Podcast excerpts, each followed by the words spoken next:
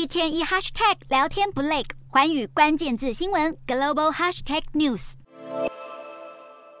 When we look at Taiwan, we have to realize that this is a nation that had declared their independence. They have a founder of the country, they have a constitution, a president, a cabinet, a military. 刚结束访台行程的美国共和党参议员布雷波恩在二十九号受访，他毫不避讳地表示，台湾有自己的宪法、总统和军队，就是个独立国家。有关中国无人机频繁扰台的消息也引起了白宫注意。国安会发言人科比虽然表示他还未能证实相关消息，但若情况属实，美国不会接受北京当局以类似行为来升高情势，从而建立新常态。不过，在美方发言严正以对的同时，中国外交部发言人赵立坚态度反倒不以为然。两岸情势复杂，不止中国无人机，美国海军巡洋舰安提坦号和昌塞勒斯维号也都在近日穿越台海，是议长佩洛西访台以来第一次。美军舰队声明，这是例行通行，符合国际法的航行飞越自由，未来也将持续遵循下去。